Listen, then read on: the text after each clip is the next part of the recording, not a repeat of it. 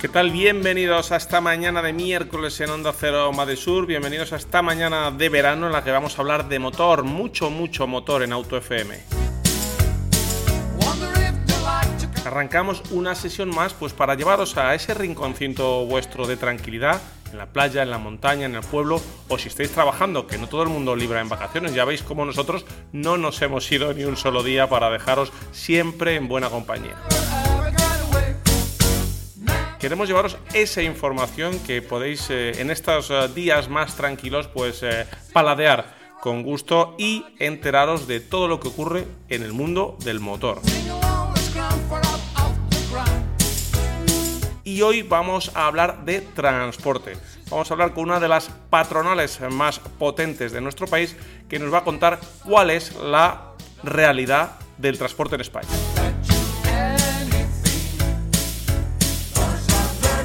Una realidad un poco complicada o un mucho complicada, ya lo veréis, y la que tenemos que poner todos freno porque si no nos vamos a meter en un lío importante, porque los camiones y los camioneros son vitales para este país.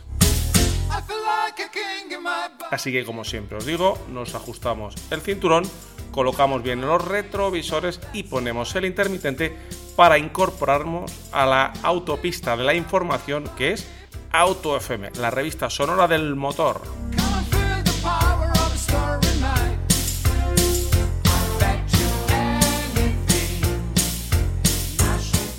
¿Qué sentimos cuando algo nos cautiva?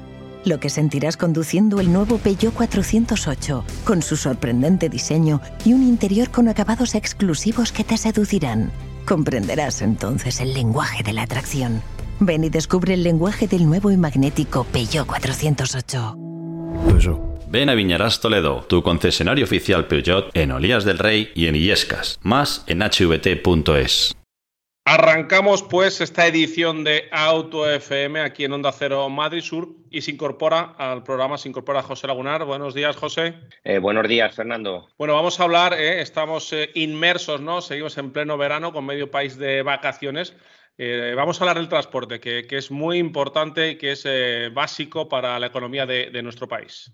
Bueno, vamos a hablar justo con la mitad del país que no para, ni en agosto, ni en Navidades, ni el día Nochebuena, ni ningún día del año. Venga, pues arrancamos y para hablar de transporte, pues hemos llamado a Ramón eh, Valdivia, que es el vicepresidente ejecutivo de ASTIC, que es la Asociación del Transporte Internacional por Carretera. Ramón, buenos días, ¿cómo estás?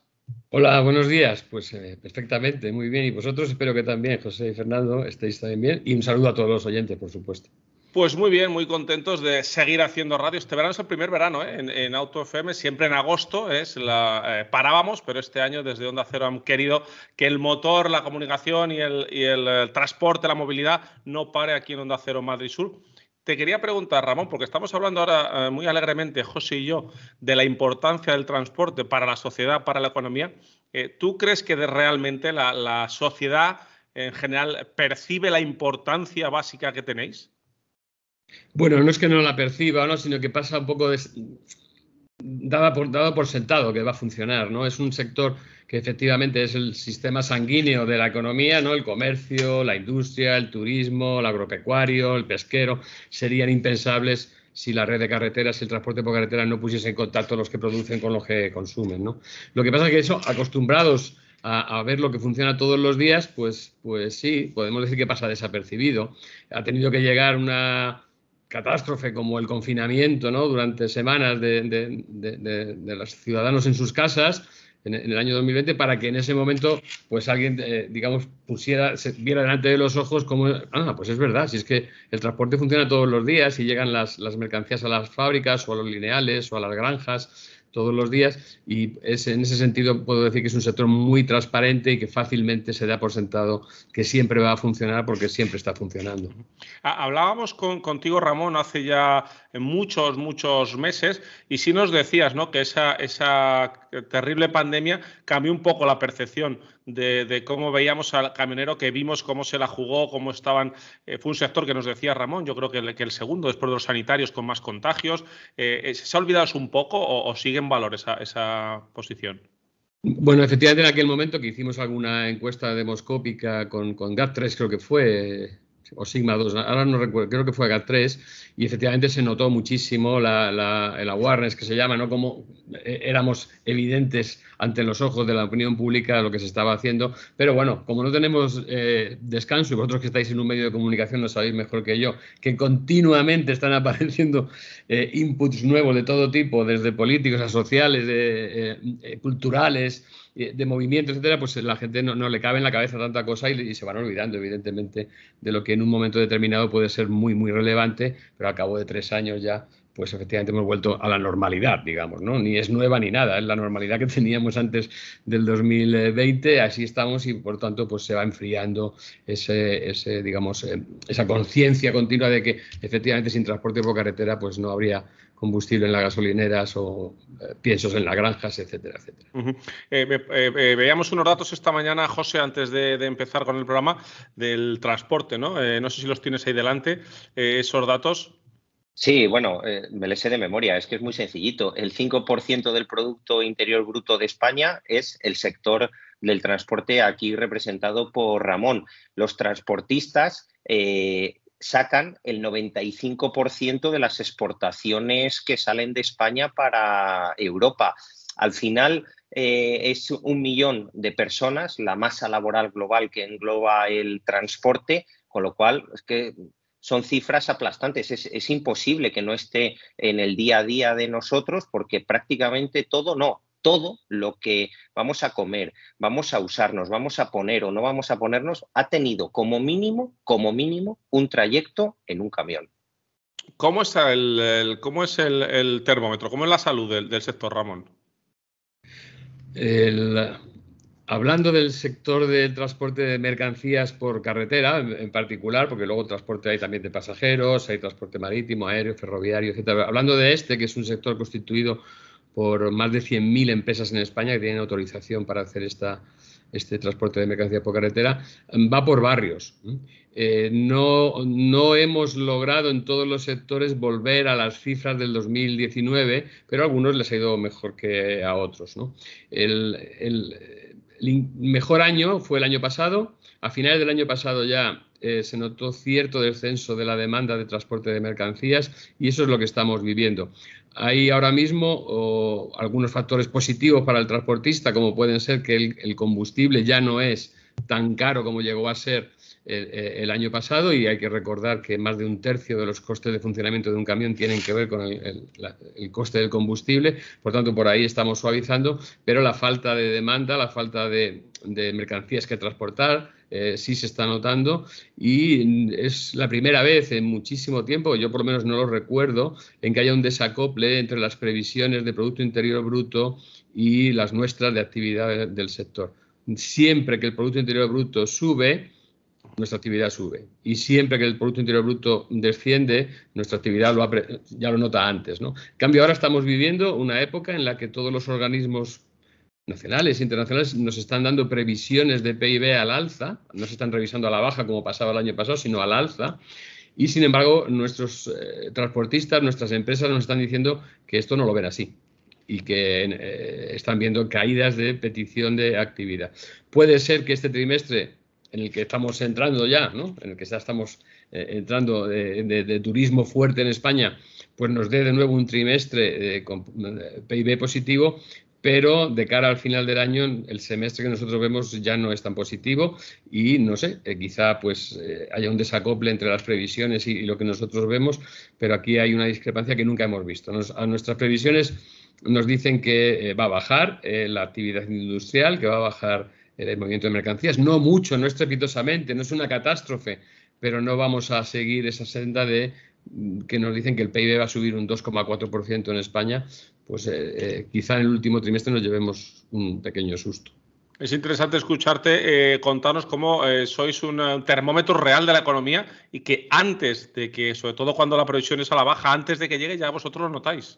Efectivamente, es que cuando el almacén de alguien está lleno y no salen las mercancías a la velocidad que le entran, lo primero que hace es parar un pedido de transporte nuevo y si me estás haciendo cinco rutas semanales con tu camión, vamos a hacer cuatro solo ¿eh? y después eso se traduce en menos ventas, luego se ve la caída de recaudación del IVA, etcétera, pero se ve después. Lo primero que se para es no me llenes más el almacén porque no me está saliendo la mercancía.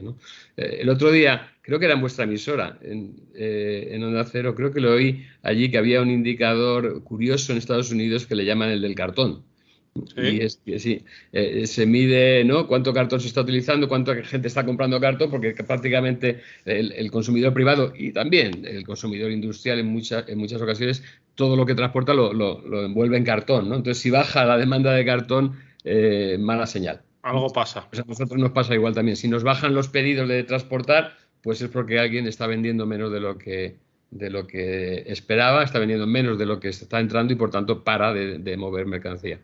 Y sigue siendo, como también nos contabas hace ya, como digo, muchos meses que hablábamos contigo, un problema del sector la falta de mano de obra, que creo recordar que también tenéis, eh, habéis hecho alguna iniciativa para incentivar eh, la, llegada de, nuevos camioneros. Sí, eh, efectivamente. Ahora se habla mucho de sostenibilidad, pero hay que recordar que la sostenibilidad tiene tres facetas hay que ser sostenible ecológicamente, medioambientalmente hablando, pero también hay que ser sostenible en el aspecto social y en el aspecto económico de las empresas. Si no hay sostenibilidad económica de las empresas, pues no habrá nada que mantener porque las empresas cerrarán. Y si no hay personas que, se incorporen al sector, pues efectivamente tampoco nos dará igual tener camiones de cero emisiones si nadie los está conduciendo. este es un problema que llevamos décadas eh, eh, anunciando no solamente en España, es en todo el mundo occidental, y hay una falta de vocaciones que hace que en estos momentos solo uno de cada cuatro de nuestros conductores tenga menos de 50 años. Así que ya eh, llegamos a un momento, y ahora que estamos pues, con esta eh, posible formación de un nuevo gobierno, vamos a ver, este, este tema ya no es de tres legislaturas después, este tema es de esta legislatura ya en, cuatro años vamos a perder 60, 70 mil conductores porque se van a jubilar. Porque la edad media que tenemos. Una, una cifra brutal, ¿eh? No estamos hablando de centenares, estamos hablando de 60, 70 mil. Estamos hablando de gente que tiene en estos momentos de media 52 años, y esa es la media. No hay, menos de un 5% que tenga menos de 25 años, así que te puedes imaginar que hay muchos en los 58, en los 59 y en los 60 años. Muchos. ¿eh? Que en cuatro o cinco años van a acceder a la bien ganada y merecida eh, jubilación. Y son muchísimos. Es el baby boom eh, de, un, colectivo que está muy congelado en el tiempo. Los últimos 10 años, la edad media de este, este, colectivo ha ido subiendo un año por año. Es decir, que, no se están incorporando eh, nuevas personas, personas jóvenes sobre todo, al sector y por tanto, pues este, lo, estamos afrontando. Y no estamos hablando de una profesión, con todo mi respeto, es decir, no estamos diciendo que no vayan a faltar repartidores de cartones en los bingos.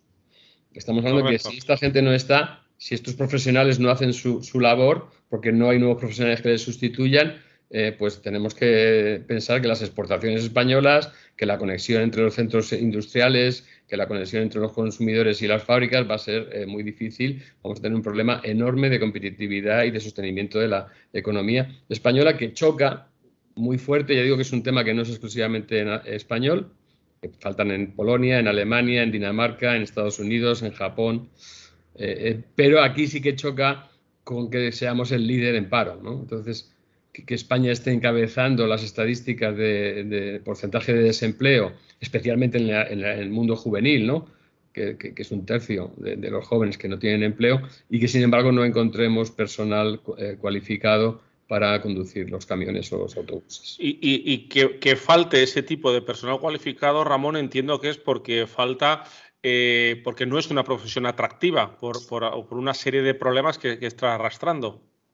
Eh, claro, sí, sí. Aquí yo ahora que estoy hablando desde la sede de, ASTIC en el edificio de COE y precisamente estamos estos días, hemos estado en el mes pasado, en el mes de julio, hemos estado eh, viendo sectores como el agropecuario, eh, la construcción y el, eh, el, hostelero y nosotros que tenemos falta de profesionales en todos ellos. es decir, nos faltan, pero decenas de miles de personas que podrían incorporarse al mundo laboral y sin embargo no lo, no, lo están haciendo. Las razones son múltiples, muy variadas. Eh, procuramos siempre pues, atacar alguna de ellas como se puede, pero en mi opinión vamos tarde esto es un tema generacional, eh, eh, no, sé, no, solamente es que no sea atractiva, yo creo que es incluso que no está en el radar.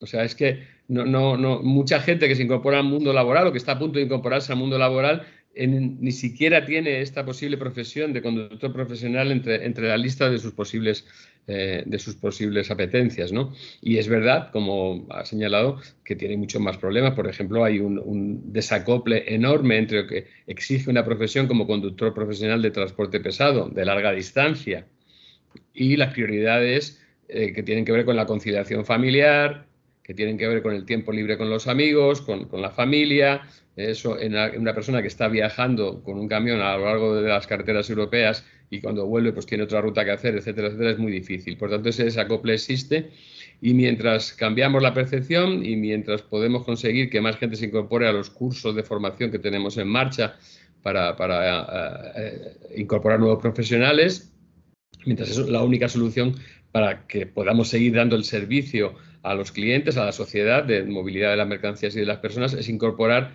personas de terceros países que quieran cualificarse o que estén ya cualificados para hacer este trabajo en empresas españolas. Estamos, José, ante un problema grave, un problema serio, que yo no sé si la sociedad es consciente de que hay que poner eh, paro ya, porque, porque si no nos metemos en, pues en un frenazo de la economía eh, brutal. Yo no sé si la sociedad es consciente. Los oyentes de AutoFM, desde luego sí, porque lo hemos repetido hasta la saciedad. Yo creo que para dar un empujón a esto, Ramón, eh, ¿dónde pueden informarse esas personas que nos estén oyendo ahora y que digan, pues eh, a mí no se me había ocurrido que podía trabajar en el sector del transporte? ¿Dónde pueden informarse de esas salidas profesionales que al final en el sector del transporte no es solo sentarse eh, detrás de un volante a conducir. Es un ámbito mucho más amplio donde se puede hacer incluso carrera profesional. Sí, sí. De hecho, hay grados, hay grados medios y hay grados superiores en transporte y logística que te habilitan para incorporarte a este mundo. No solamente como conductor, ¿eh? que para ser conductor, además de toda esa formación, lo que tienes que tener es haber aprobado el carnet de conducir C más E si es de un cambio pesado con, articulado, ¿no? O sea que también ahí hay una, formación. ¿Dónde pueden informarse? Es fundamentalmente, ahora que la juventud pues, se mueve mucho por, por el mundo digital, por el mundo de Internet, es en todos los portales que tienen que ver con la educación profesional, con la formación profesional tanto dual como, digamos, tradicional. La formación profesional ahí están eh, recogidos y también están en, recogidos los requisitos en el propio Ministerio de, Transportes, eh, Movilidad y Agenda Urbana donde se puede, en cualquier asociación, por ejemplo en la nuestra, en ASTIC, en, eh, cualquier asociación de transportistas, pueden eh, eh, preguntar el que esté interesado y, nosotros le decimos a dónde puede ir a formarse, a dónde puede ir a, conseguir su titulación para, para incorporarse a este sector. Pero fundamentalmente la, vía más rápida suelen ser las eh, escuelas de formación profesional, los institutos de formación profesional y también las autoescuelas, por, la, eh, por lo que he dicho anteriormente de que es necesario el carnet de conducir. Aquí hay dos habilitaciones, una es el permiso para ser verdaderamente un conductor con la capacidad de conducir y la otra es el curso de, adaptación profesional o de, actitud profesional que se llama CAP, abreviadamente, y que se puede recibir en, en principio en dos modalidades. La abreviada son unas 146 horas ¿eh? y después hay un examen y, por supuesto, el carnet de conducir. ¿Dónde se pueden informar? Que es la pregunta, perdón, que me he desviado un poco, pues como digo, en, las páginas web de los Ministerios de Educación y del Ministerio de Transporte y en cualquiera de las asociaciones de transportistas, que en España son, somos muchas.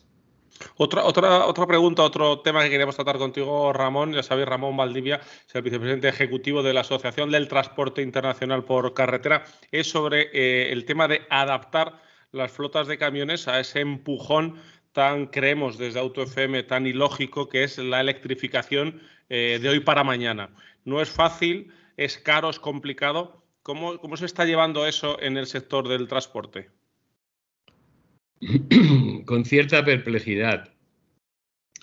Eh, no acabamos de, comprender este, eh, esta divergencia entre la realidad y los objetivos, digamos, establecidos políticamente. Eh, ahora mismo mm, hay una confusión enorme entre los objetivos que ha marcado la Unión Europea, que son, y quiero recordarlo, que todos los oyentes eh, lo recuerden, no nos han puesto un objetivo de descarbonizarnos, sino de ser neutros en emisiones de gases de efecto invernadero, de CO2 también, eh, y de otros, pero de CO2, era el año 2050. Eso no significa que haya que descarbonizarse. Hay medios de ser neutros en CO2 sin eliminar el átomo de carbono, ¿no? Y, por tanto, pues nosotros lo que estamos asistiendo es a la perplejidad de decir, no, no, se ha confundido el objetivo con descarbonizar y a su vez se ha hecho igual esta palabra a electrificar. Electrificar los vehículos es una medida eh, que, conlleva pues, una serie de ventajas y también sus inconvenientes eh, de cara al, cumplimiento de los objetivos, pero hay más medidas eh, que son factibles y que incluso pueden anticipar la reducción de emisiones del transporte eh, sin tener que esperar a que de 5 en 5% de matriculaciones durante décadas eh, vayamos cambiando el parque rodante de, motor de combustión a otro tipo de, propulsión. Entonces, ahora mismo tenemos empresas en ASTIC varias haciendo pruebas con camiones eléctricos de baterías, con camiones eh, movidos por eh, pila de combustible de hidrógeno, etcétera. En estos momentos son verdaderamente, como digo, pruebas y ensayos que están a nivel de prototipo para camiones pesados de media y larga distancia. ¿eh? Otra cosa es el reparto urbano de mercancías, el interurbano, el intermunicipal, donde ya hay, pues, hay soluciones que van mostrando su idoneidad. ¿no? Entonces, suponiendo incluso que se despliegue toda la red de recarga necesaria, ¿no? de recarga eléctrica de las baterías a tiempo y que, que, esos vehículos que hoy cuestan el triple que un vehículo normal, digamos, pues puedan, estar, puedan ser asequibles y que al final el, el, coste total de explotación del vehículo, de, posesión del vehículo al cabo de los 5 o 6 años, pues salga más rentable siendo eh, de otro combustible que de, motor de combustión diésel, pues a la espera de todo eso estamos ensayándolo. Pero existen eh, graves incertidumbres porque las fechas se nos aproximan. El 2030 faltan eh, menos de 7 años, ¿no? si echamos 6 años para atrás, estamos hablando del 2017, no sé eh, si alguien se pone en el 2017, ¿cuánto ha cambiado el mundo de aquí a, al 2023 en seis años? Pues muy poquito, ¿no? Eh, entonces, ahora pensar que de repente vamos a cambiar, yo simplemente quiero dar una cifra. En, Europa están circulando ahora mismo seis, en Europa, en la Unión Europea, que es más pequeña que Europa, están circulando 6 millones de camiones. Si esos camiones hay que convertirlos todos en otro tipo de energía, eh, pues haga una multiplicación de 6 millones por 100.000 euros, siendo muy optimista que, puede costar el cambio del camión, porque cuesta bastante más, pero pongamos esa cifra y hagamos eh, el cálculo y digamos, y esa inversión, ¿quién la va a afrontar? Eso suponiendo que todo lo demás, los aspectos tecnológicos, de mantenimiento y reparación, los aspectos de distribución del, de, carga. de carga esté todo resuelto, que ya es mucho suponer. ¿no? Eh, hay iniciativas europeas a favor de ello, eh, que impulsan a los estados a, a desplegar estas, estas redes, pero bueno, yo simplemente quiero decir que para cargar un camión pesado de media distancia que se queda sin batería en unos 400 kilómetros más o menos, mm, con sus 40 toneladas, ¿no? Eh, para cargarlo otra vez a tope eh, hace falta un punto de un megavatio, que no hay muchos de estos, por no decir ninguno. Eh, los de coche que estamos viendo tienen 0,1, o sea que 0,100 kilovatios. Entonces, un punto de un megavatio y estar cargándolo más de una hora. O sea, estar parado allí suponiendo que el punto esté disponible. Si, uno piensa en mil camiones, que no es mucho pensar, ¿no? Estamos diciendo que en España hay más de 300.000 camiones. Si uno piensa en mil camiones a la vez, recargando a un, millón, eh, a un megavatio cada uno durante una hora, pues empieza a encontrar dificultades. Por tanto, hay opciones alternativas, hay los motores de pila de combustible, los camiones, perdón, de pila de combustible, hay la alternativa de los secocombustibles y los biocombustibles, que ya son neutros en CO2 directamente y que permitirían aprovechar la infraestructura. Eso es una, de las cosas, eh, Ramón, que te queríamos preguntar por los ecocombustibles como una solución eh, más real y más capaz de aprovechar la tecnología que tenemos ahora de la combustión. Sí, además, Efectivamente, vamos a ver, un motor de combustión que funcione con una molécula de, con moléculas de diésel extraídas de un pozo de petróleo y refinadas en una refinería, pues si la molécula de diésel que se inyecta está construida, digamos, capturando CO2 de la atmósfera y, con hidrógeno verde, pues el motor ni se entera. Quiero decir que otra cosa será el precio que tenga ese combustible o no, pero a la hora de la verdad, cualquier motor de combustión, por muchos años que tenga, se convierte directamente, gracias a esto, en neutro en CO2. Por otra parte, no hay que desplegar una red de distribución eh, creada de la nada. Está ya desplegada, que son todas las 125.000 puntos de, abastecimiento de combustible líquido que existen en Europa. Ya están.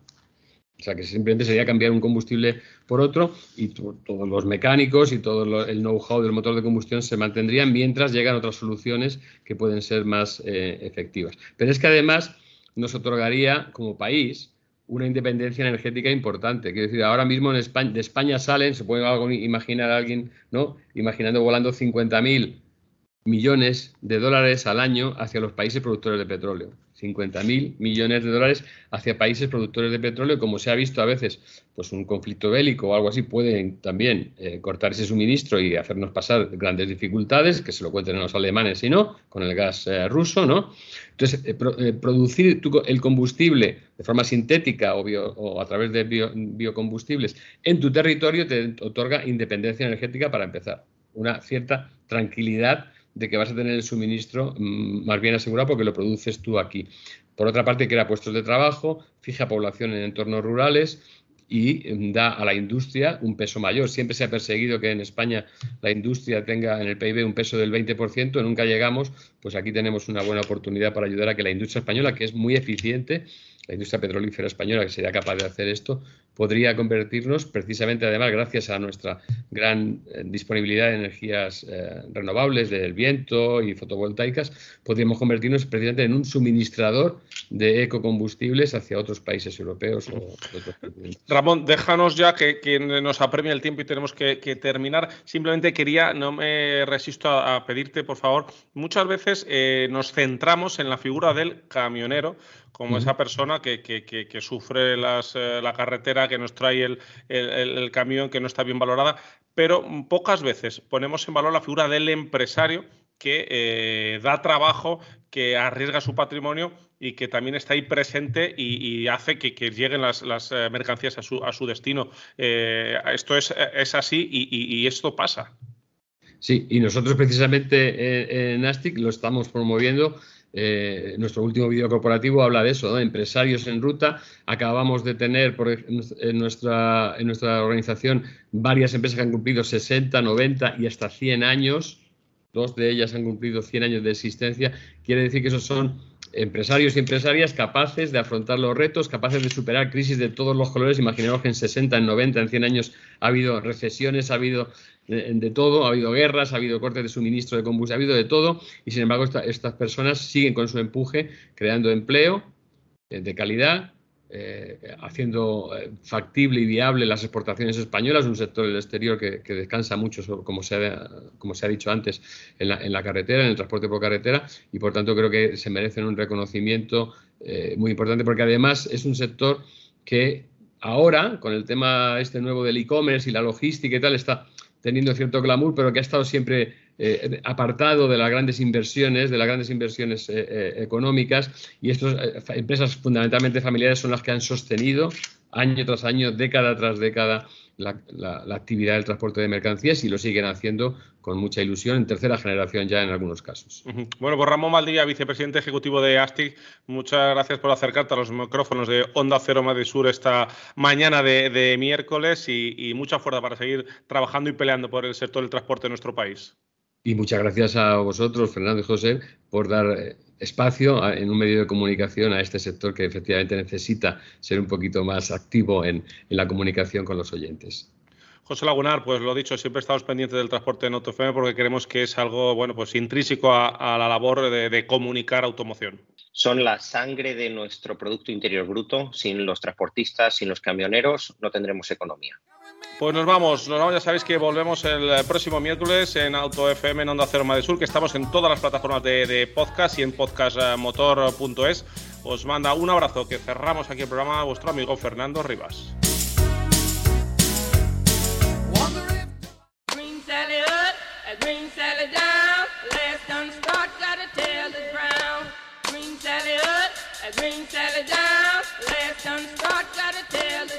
En la radio también hablamos de coches. Todos los viernes, Auto FM en Onda Cero Madrid Sur.